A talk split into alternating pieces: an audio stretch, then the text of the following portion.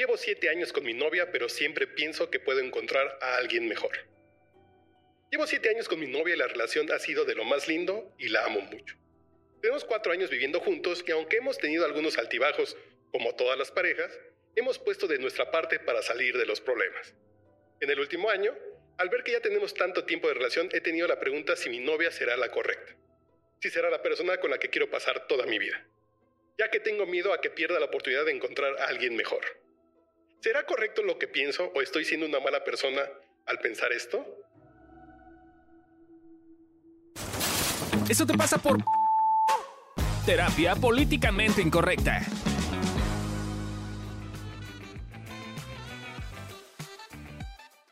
Hola, ¿cómo están? Bienvenidos a un nuevo episodio de Eso te pasa por En Casos. Yo soy Candy Godínez, hoy están conmigo Fabio Valdés. y... Amilcar Valdés. Ay, los hermanitos Valdés. Yo soy Batman. Ay, solo como Y- polvoso. sí, no sonó tan rudo como esperabas.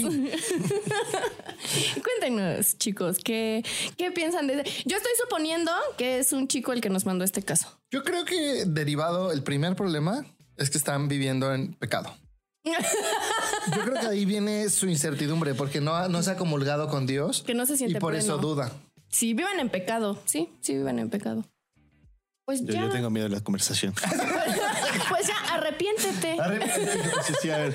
Oh, Esta semana en eso te pasa por versión cristiana. Exacto, eso te pasa por Dios es amor. No, ya en serio. Es, es una cosa muy común, de hecho, es tristemente es muy común. Eh, yo tenía un paciente, tú sabes quién eres, que tenía una novia que justo es la misma historia, güey. El güey tenía novia, le encantaba, güey, se amaban, así, ¿no? Y el güey siempre tenía este pedo en la parte de atrás de la cabeza como de, pero podría conseguirme algo mejor. Ok, ok. No, era, era como de. Y se refería solamente a físicamente, ¿no?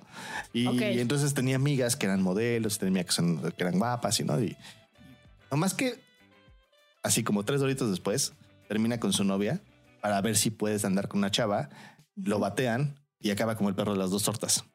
Ok. Eh, creo que aquí tiene que ver con esta sensación de que yo, si yo llego a un estatus de algo, se me va a quitar la sensación de otras cosas. Entonces, a veces pareciera que puede estar en una relación bien, tranquila, conectado, conectado, enamorado. Y entonces eso en automático tendría que hacer que, yo me sintiera guapo o que yo se me quitara la sensación de que soy un idiota o que no valgo la pena o que soy insuficiente. Ajá. Y como no pasa, entonces digo, claro, lo que necesito es conseguirme una vieja más guapa para yo sentirme ya guapo y o necesito conseguirme una supermodelo para que yo entonces yo sienta que puedo como estar bien en la vida, ¿no? Y es una escalada que nunca termina, porque no importa, así tú podrías estar con la mujer más guapa del planeta y siempre vas a decir, bueno, es que entonces ahora necesito que sea y le vas a agregar algo más. Ya. Estoy tratando de recordar qué dijo, pero no dice, según yo no dice ni que le encante, ni que esté enamorado, porque además no sufrimos el género. O sea, dice como, ay, nos llevamos bien y tenemos una buena relación y, o sea, creo que una teoría es la que dice Fabio, pero creo que también otra teoría es, ¿No le gusta? te estás conformando, ¿no? Es como, ah, es para lo que me alcanza y pues por eso me quedo. Porque está cómodo. Sí. O sea, también puede ser lo otro que está incómodo, pero yo voy a decir lo que siempre digo. ¿Qué? Pinche simios, eso les pasa por no ir a terapia. Vayan a terapia, discutan con su terapeuta si como de qué va el pedo. Porque puede ser eso que dice Fabio, pero también puede ser lo otro, ¿no? Que sí, la neta es que llevo, no sé, vengo de relaciones súper complicadas con parejas que me encantaban y eran muy pasionales y terminaron muy violentas. Y pues ya me conseguí esta pareja que Es segura. Está muy cómodo. me cae bien y es cómoda y bla, bla, bla. Es cool. Y si tienen cómodo, problemas, me- me pero lo solucionan. Ajá. O sea, si dice como de lo hablamos y todo bien. Sí. Sí. Si tienen la misma descripción acerca de tu pareja de la que tendrías acerca de tu mascota, entonces estamos hablando de eso. No, es que es buena onda, es linda, me cae bien, este. No sé también si haya una parte de lo que tiene en su cabeza como el ideal de una relación de pareja.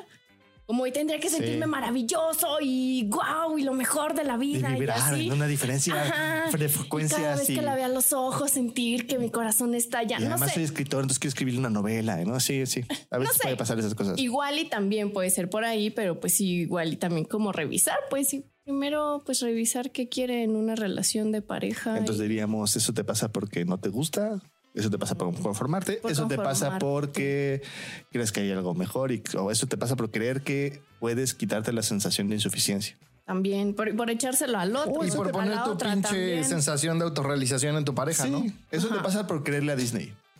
Ajá, también sí que Porque pensar Disney que el dice, y otro... entonces viviste feliz para siempre. Ya, te, Porque llegó la porque tu ya vida encontraste y el amor de tu vida, entonces tú viviste feliz para siempre. Pues sí, eso es lo que diríamos con la información que nos compartiste, amigue. Porque Sí. no sabemos, no supimos si eras hombre o mujer. Esperamos que no vivas en doble, en doble pecado, solo un pecado es suficiente. Sí. Recuerda regresar con el Señor. Voy a aclarar que eso es broma. Me van a quemar en leña verde por hereje. Y pues nada, gracias por enviarnos sus casos. Síganos mandando sus casos. Acá les Sí. decimos por qué les pasan las cosas. Síganos en nuestras redes sociales, Evolución Terapéutica. Bye.